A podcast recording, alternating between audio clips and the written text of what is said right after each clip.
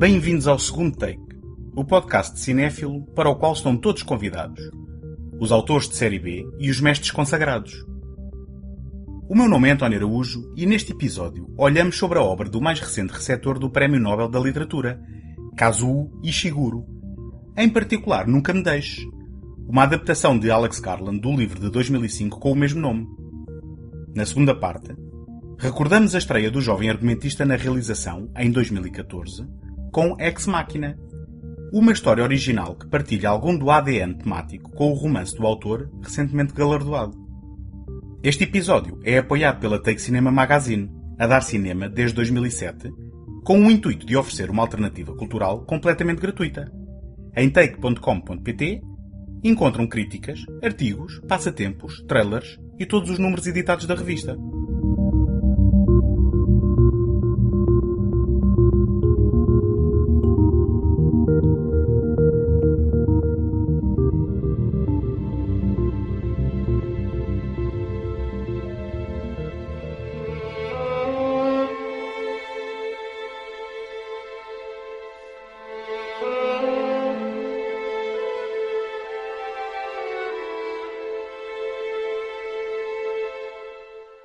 Princípio do presente mês de outubro, a Academia Sueca atribuiu o Prémio Nobel da Literatura a Kazuo Ishiguro, descrevendo-o como um escritor que, em romances de enorme força emocional, revelou o abismo sob a nossa ilusória sensação de ligação com o mundo. Nascido em Nagasaki, no Japão, em 1954, emigrou com a família para a Inglaterra quando tinha 5 anos de idade. Apesar dos seus dois primeiros livros tomarem lugar no país onde nasceu, Ishiguro confessou que tem pouca familiaridade com o Japão e que o local das suas obras são fruto da imaginação. Um Japão sonhado pelas imagens na sua cabeça e pelos fortes laços emocionais que sentia com o país. A sua obra olha frequentemente para o passado, dando voz ativa às personagens na história. Narradores na primeira pessoa que, ao revelarem as suas falhas humanas, criam um sentido de passos com o leitor, a quem despertam através da sua ação ou inação simpatia e compreensão. Assim acontecia em Os Despojos do Dia, livro editado em 1989, com o qual ganhou o Prémio Man Booker, um prestigiado prémio literário anual, atribuído a obras de romance e ficção redigidas em língua inglesa, e que viria a ser adaptado em 1993 num prestigiado filme realizado por James Ivory e interpretado por Anthony Hopkins e Emma Thompson. Ishiguro também escreveu material original para cinema, a Canção Mais Triste do Mundo, uma comédia musical canadiana de 2003, realizada por Guy Maddin e interpretada por Isabella Rossellini e Maria de Medeiros, partiu de um argumento original do escritor, muito embora Maddin só tenha aproveitado o conceito e o título, reescrevendo o guião por completo. Em 2005, Ishiguro voltou a colaborar com James Ivory, para quem foi o autor do argumento de A Condessa Russa, aquele que viria a ser o último título da parceria do realizador com o produtor Ismail Merchant, entretanto falecido. Nesse mesmo ano, foi publicado Nunca Me Deixes, o romance que se tornaria num dos seus títulos mais populares, a par de Os Despojos do Dia, e que viria a ser adaptado ao cinema em 2010 por Alex Garland e Mark Romanek, responsáveis pelo guião e realização respectivamente. À data, Alex Garland, também ele escritor, era mais conhecido pelas suas colaborações com Danny Boyle, A Praia, 28 dias depois e Missão Solar.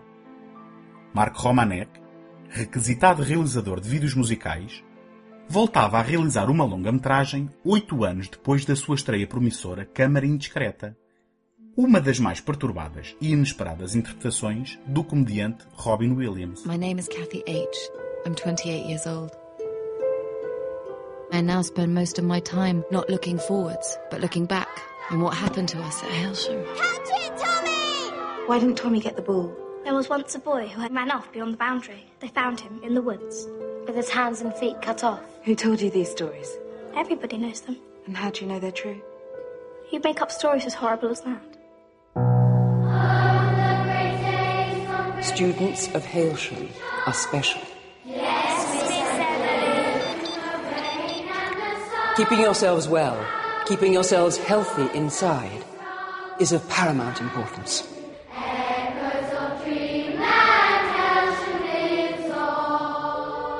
None of you will do anything except live the life that has already been set out for you.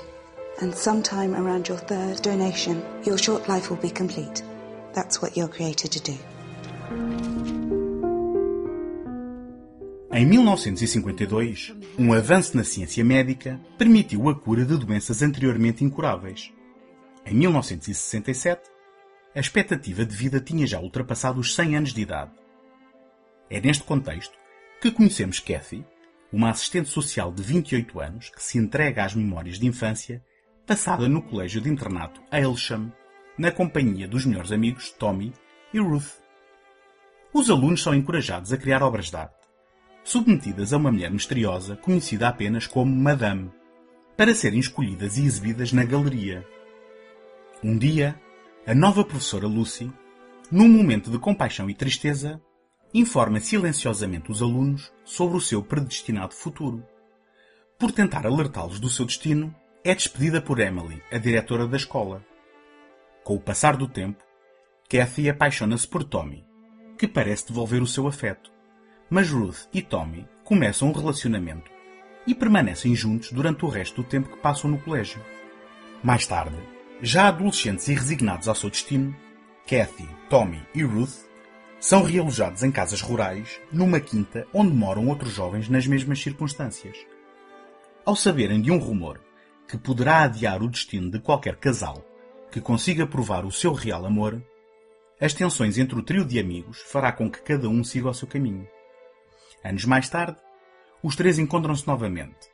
Ruth, num ato de contrição, reconhece a verdadeira paixão entre Kathy e Tommy e faz reacender a esperança do casal de que os rumores, afinal, fossem mesmo verdadeiros.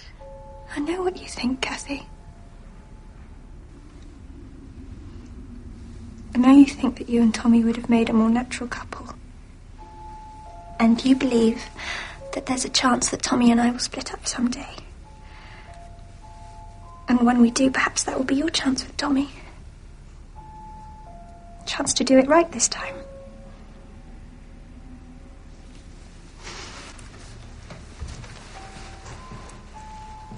You see, the thing is, Kathy, although Tommy really likes you as a friend, he just doesn't see you that way.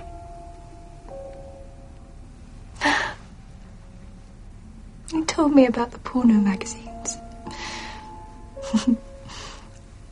we had quite a laugh about it. He doesn't understand what you were doing.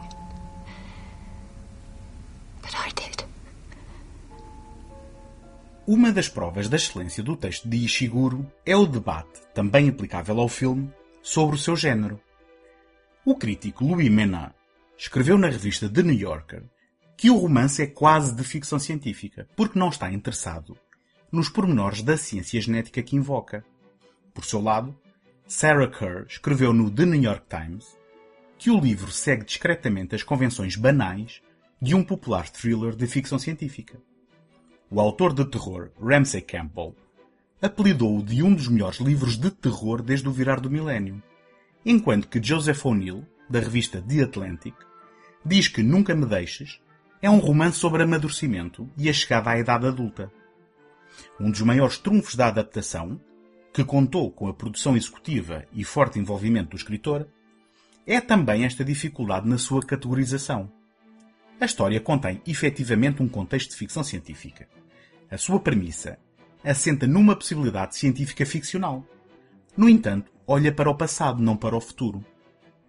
A sua estrutura assenta numa série vincada de analepses que se referem a três momentos distintos e que funcionam como três equilibrados atos, em 1978, 1985 e, finalmente, em 1994.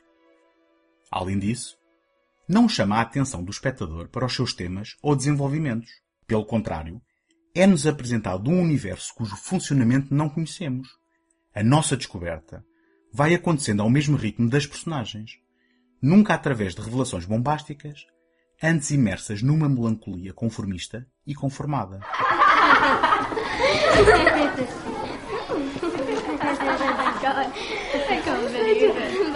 Why didn't Tommy get the ball? Excuse me, Miss Lucy. Why didn't Tommy get the ball? When it bounced over the fence, it couldn't have been far from him. The fence is the boundary of the Helsham grounds. We don't go outside the boundary, Miss Lucy. It's too dangerous. Dangerous. There was once a boy who had a big row with all his friends and then ran off beyond the boundary. They found him two days later in the woods, tied to a tree. With his hands and feet cut off. Dead. And there was the girl who climbed over the fence by the front gate. And when she tried to get back, she wasn't allowed. And then she starved. Out there. Right by the gates. Who told you these stories? Everybody knows them. And how do you know they're true? Of course they're true. You'd make up stories as horrible as that. Tal como a Lucy, a professora que virá a ter um enorme impacto na vida dos alunos, interpretada por Sally Hawkins, tudo nos parece normal na escola Hailsham à primeira vista. Mas um olhar mais atento revela idiosincrasias que fazem questionar essa normalidade. Os alunos estão proibidos de sair dos limites da escola, mesmo para ir buscar uma bola com que brincavam, condicionados por histórias e lendas, mentiras contadas, para os assustar e restringir. Adicionalmente, todos são contabilizados através de uma pulseira que mecanicamente submetem ao controle na entrada e saída de cada edifício. Os momentos altos da sua existência parecem ser a submissão dos trabalhos de arte que criam à galeria, para a qual é uma honra ser escolhido, e um evento onde trocam fichas que ganham por realizar tarefas por brinquedos usados e de parque valor. Estes sintomas da sua reclusão e afastamento da realidade são abalados quando Lucy descobre a verdade e, perturbada pelos factos, lhes tenta revelar aquilo que os outros tardam em explicar. Neste momento, está contido o cerne da parábola de Nunca Me Deixes. Esta é uma história sobre a mortalidade e sobre a tomada de consciência da curta duração da vida. Desta forma, é também sobre todos nós e também apela à nossa consciência. Lucy instiga os alunos para que saibam quem são e o que são. Apenas assim viverão vidas de valor.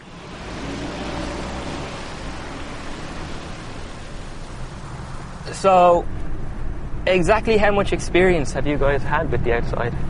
Quite a lot. We haven't. We did a lot of role playing exercises at Helsham. They don't count. Okay, well, don't feel scared, okay? There's really, there's nothing to it. We aren't scared. Good. No fim, perante o vazio da morte, Ruth arrepende-se de ter separado um amor verdadeiro. Não também por ela amar, mas por inveja do amor que não tinha e por medo de ficar sozinha. Haverá falha de caráter mais humana que a combinação deprimente destas ansiedades? Keira Knightley tem um bom desempenho na corda bamba da humanidade que reside entre os defeitos de Ruth e a força da sua amizade.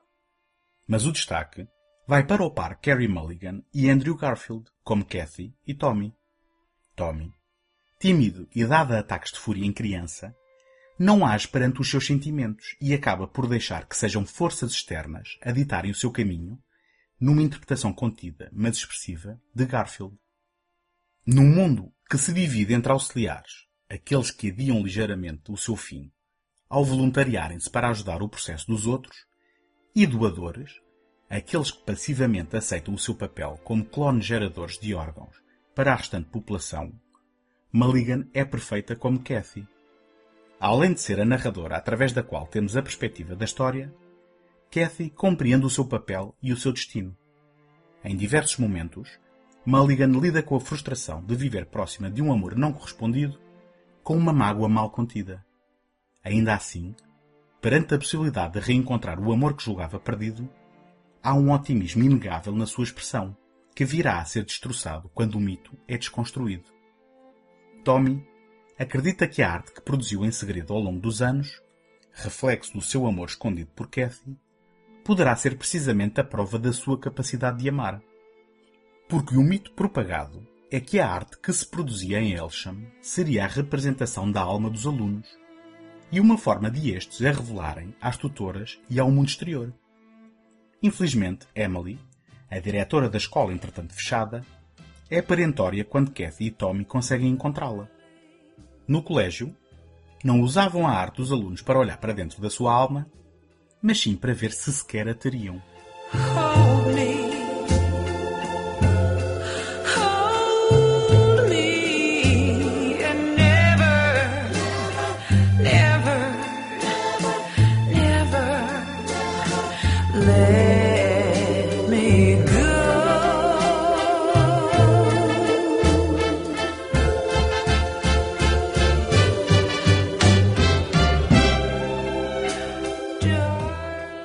Nunca Me Deixes teve uma carreira discreta nos cinemas e é criminalmente pouco visto. É uma obra subtil e melancólica que se vai revelando aos poucos, tal como a leitura de um bom livro. Foi um filme difícil de vender, pois, apesar de não estar construído à volta de um grande segredo ou de grandes revelações, tem um impacto maior se o espectador não souber inteiramente a sua premissa. Talvez por isso, tive alguma dificuldade em falar aqui sobre o filme contornando sempre que possível o dispositivo central da história. Esta é uma obra para se descobrir lentamente e atentamente, e recomendo-a sem reservas, bem como o livro original já agora.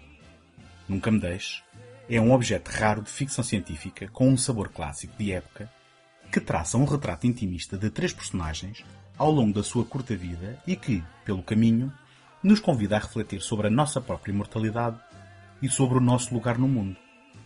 Digam lá se isto é coisa pouca.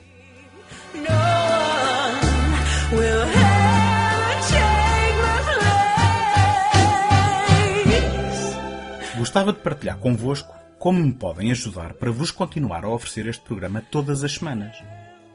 Ter visibilidade no iTunes é uma componente muito significativa para o sucesso de qualquer podcast. E para isso, conto convosco para lá deixarem uma classificação positiva ou uma avaliação escrita. Nem imaginam a importância do vosso contributo com este simples gesto. Em segundotake.com podem subscrever o programa em qualquer plataforma ou sistema.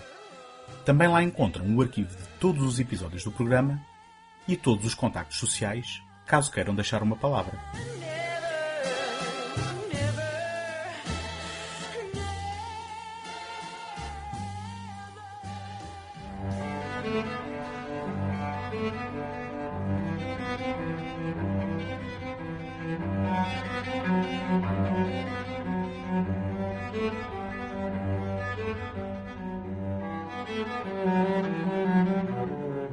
Como referi na primeira parte do programa, o envolvimento de Alex Garland no cinema começou pela mão de Danny Boyle, ao adaptar o popular romance do escritor A Praia. Esta foi a tentativa em 2000 da equipa criativa de Trainspotting, Boyle, mais o argumentista John Hodge e o produtor Andrew MacDonald, de recuperar a magia daquele filme depois do fiasco em 1997 de Vidas Diferentes. Perante a recepção morna a A Praia, parecia que Boyle era um artista de um só sucesso voltado ao esquecimento. Vá. Dois, se contarmos com a estreia promissora em 1994, Pequenos Crimes entre Amigos. Mas em 2002, o realizador aliou-se a Garland e juntos cozinharam 28 dias depois. Um filme de terror de orçamento relativamente reduzido, filmado inteiramente com câmaras digitais. Uma das primeiras longas-metragens comerciais a fazê-lo. Que viria a ser crucial na revitalização do género zombie, polémicas sobre a natureza das criaturas à parte. O par seria também responsável por Missão Solar em 2007. Um filme de ficção científica com uma premissa pouco original, mas que se revelou numa boa entrada do género pela sua ousadia narrativa e visual. Estes dois projetos com Boyle revelaram Garland como um interessante argumentista de género, mas ambos sofriam de problemas narrativos no terceiro ato, com os finais dos dois filmes a serem refeitos e alterados já em processo de filmagens ou até mesmo em pós-produção. Nunca Me Deixes foi a primeira instância de um argumento de Garland consistente e fiável de fio a pavio, mas era também uma adaptação fiel de material previamente existente. Em 2012, o autor demonstrou não ter complexos em abordar material de série B e voltou a investir no filme de género ao assinar o argumento de Dread, a adaptação muito bem recebida da personagem da banda desenhada anteriormente encarnada por Sylvester Stallone. Dois anos mais tarde, não só assinou um argumento original, como se estreou atrás das câmaras com Ex Machina, filme que seria aplaudido como um dos melhores do ano, que receberia o Oscar de melhores efeitos visuais e com o qual receberia uma nomeação para o Oscar de melhor argumento.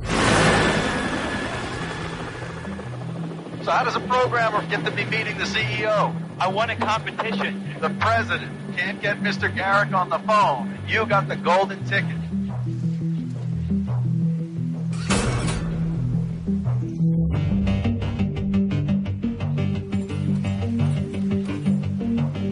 It's good to meet you, Nathan. It's good to meet you too, Caleb. Can we just get past the whole employer-employee thing? Cheers. In many ways, this building isn't a house. It's a research facility. I want to talk to you about the greatest scientific event in the history of man. Are you building an AI?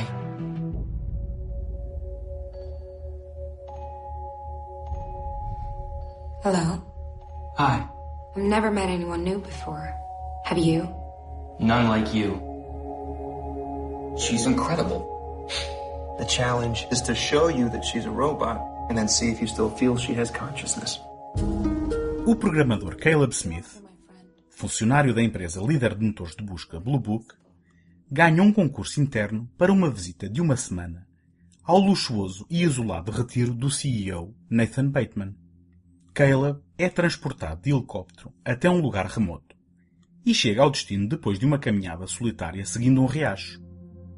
Depois das apresentações e da assinatura de um acordo de confidencialidade, Nathan revela que construiu um robô humanoide chamado Ava, dotado de inteligência artificial.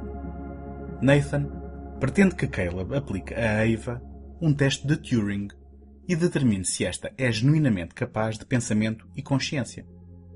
O objetivo é perceber se Caleb se consegue relacionar e avaliar Ava, apesar de saber que ela é artificial. Aos poucos, Nathan revela-se inconstante e frequentemente alcoolizado, sendo agressivo com Kyoko, uma silenciosa empregada que, segundo o patrão, não fala inglês. Depois de algumas sessões em que Ava impressiona Caleb, e aproveitando uma das várias falhas de energia que se repetem aleatoriamente ao longo do dia, Ava inesperadamente avisa Caleb para não confiar em Nathan, chamando-lhe mentiroso. O que começa por ser uma experiência fascinante, torna-se num jogo de aparências e manipulação. Mas quem manipula quem? Do you like Nathan? Yes, of course. Is Nathan your friend? My friend? I, yeah, I hope so. A good friend. Um, yeah. Uh, Well, no, no, no. I mean, not a good friend. A good friend is, uh, we only just met each other, you know? So it takes time to be able to, um, to, to get to know each other, I guess. Power power activated.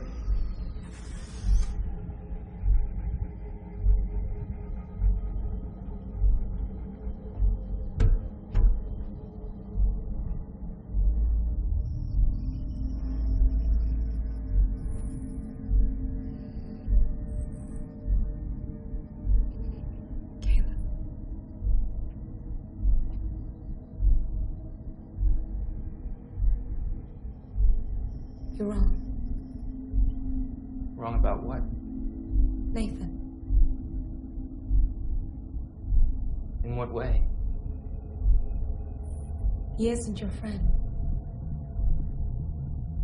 Excuse me? I'm sorry. Ava, I, I don't understand. You shouldn't trust him. You shouldn't trust anything he says. Power restored. And if we made a list of books or works of art which we both know, it would form the ideal basis of a discussion. Is that okay? Ex Machina é um filme de câmara com apenas três protagonistas centrais. Oscar Isaac é o excêntrico e genial magnata que utiliza a informação gerada pelos seus clientes para o salto evolutivo necessário na procura pela singularidade, a crença que a invenção de uma superinteligência artificial desencadeará abruptamente um crescimento tecnológico desenfreado, resultando em mudanças inimagináveis para a civilização humana.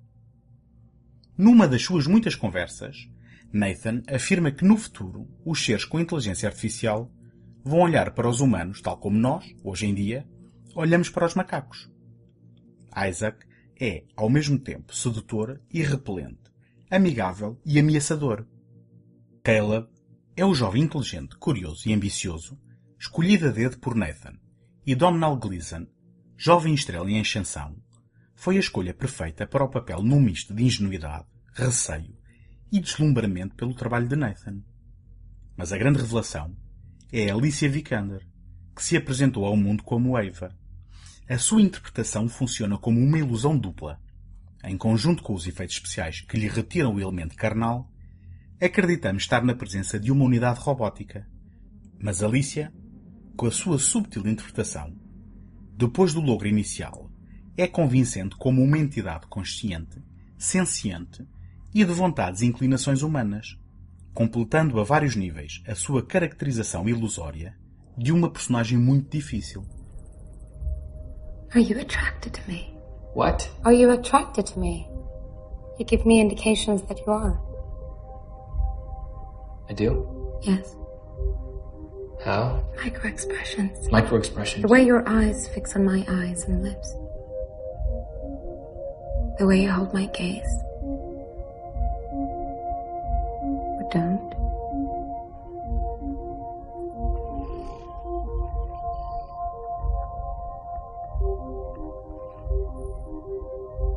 Do you think about me when we aren't together?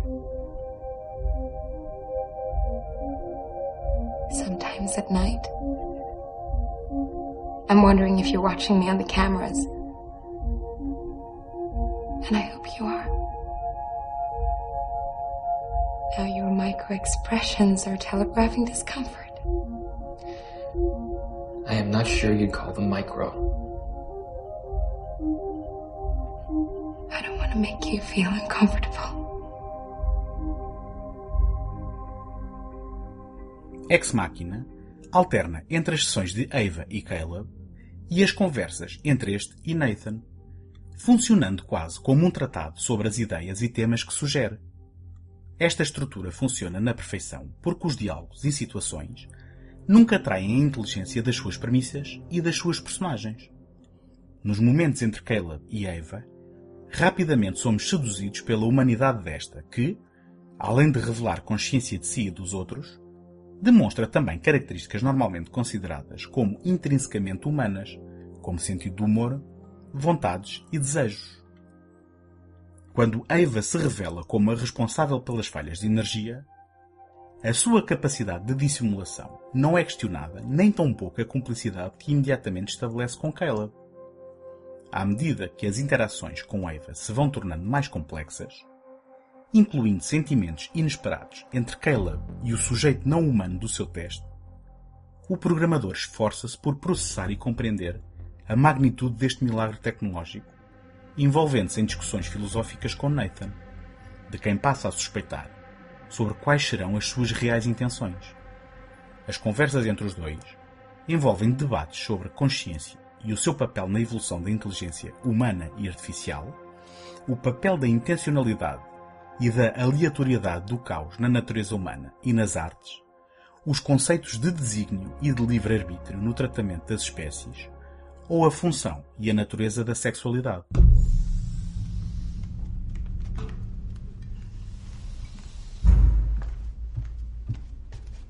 You know this guy, right?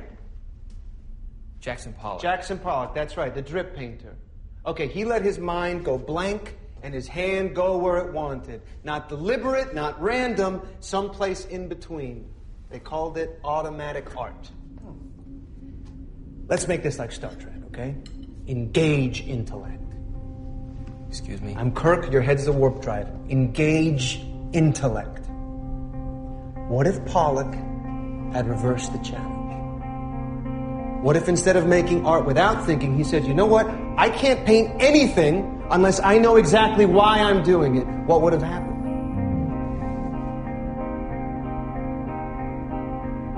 He never would have made a single mark. Yes, you see, there's my guy, there's my buddy who thinks before he opens his mouth. He never would have made a single mark. The challenge is not to act automatically. It's to find an action that is not automatic, from painting to breathing to talking to fucking to falling in love. Nathan construiu Ava a partir da compilação do comportamento dos clientes do seu motor de busca, segundo o próprio, não para perceber o que as pessoas estavam a pensar, mas como as pessoas pensavam. Esta mudança de paradigma na utilização de quantidades massivas de informação, associada à emulação das expressões humanas através do estudo de milhões de câmaras espalhadas por todo o mundo, dotou Eva da capacidade de reproduzir de forma verosímil o comportamento humano. Estamos novamente no domínio do confronto entre a simulação e o real, à imagem de Blade Runner Perigo Iminente e a sua sequela, dos quais tenho vindo a falar nas últimas semanas, ou de AI, Inteligência Artificial, de Steven Spielberg. Qual a diferença entre pensamento, estímulo, sentimento ou ação, simulados ou reais? Não faz tudo parte de uma capacidade intrínseca de percepção e interação pré-programadas, seja artificialmente ou geneticamente? Curiosamente, quando Caleb vê as suas verdades questionadas, o argumento de Garland força as suas questões num raro deslize do argumento mais forte precisamente nos momentos em que as personagens dialogam e confrontam ideias. Did you program her to flirt with me? If I did, would that be cheating? Wouldn't it? Caleb, what's your type? Of girl? No, of salad dressing. Yeah, of girl. What's your type of girl? You know what? Don't even answer that. Let's say it's black chicks. Okay? That's your thing. For the sake of argument, that's your thing. Okay? Why is that your thing? Because you did a detailed analysis of all racial types and you cross referenced that analysis with a points based system? No. You're just attracted the black chicks. A consequence of accumulated external stimuli that you probably didn't even register as they registered with you. Did you program her to like me or not? I programmed her to be heterosexual, just like you were programmed to be heterosexual. Nobody programmed me to be straight. You decided to be straight? Please, of course you were programmed. By nature or nurture or both. And to be honest, Caleb, you're starting to annoy me now because this is your insecurity talking. This is not your intellect. Nathan, apesar do seu genial intelecto, sofre de um complexo de Deus, contornando fatos e dobrando verdades em função da construção da sua própria mitologia em tempo real. Eva, aos olhos do seu criador, é apenas mais um produto de uma longa linha de experiências com falhanços macabros, sendo que Yoko também apenas mais uma experiência desprovida de intelecto e, na convicção de Nathan, vontade própria. No final, Caleb não passou de um peão num jogo perigoso que coloca em confronto o Criador com a criação que o despreza. O derradeiro e verdadeiro teste da sua manipulação é bem sucedido e aprisiona-o como a um gato curioso.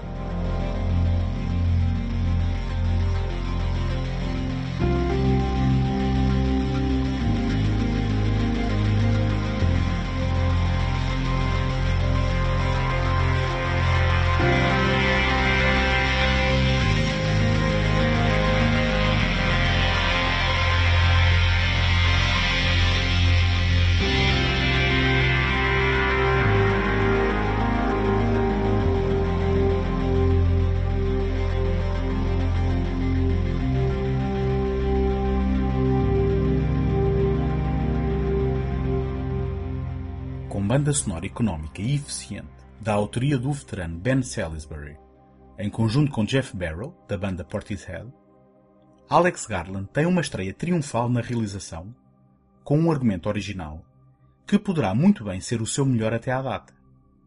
Inclusivamente, acredito que o tempo o revelará, alguns no futuro, como uma referência da ficção científica no que respeita à reflexão sobre a inteligência artificial e todas as suas implicações.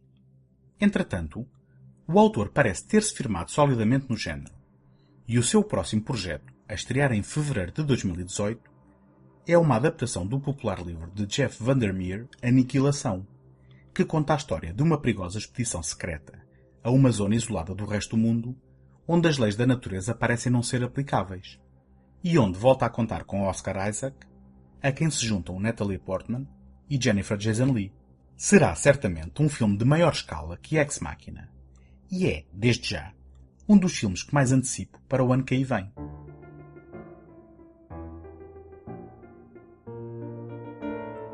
Encontramos-nos na próxima semana.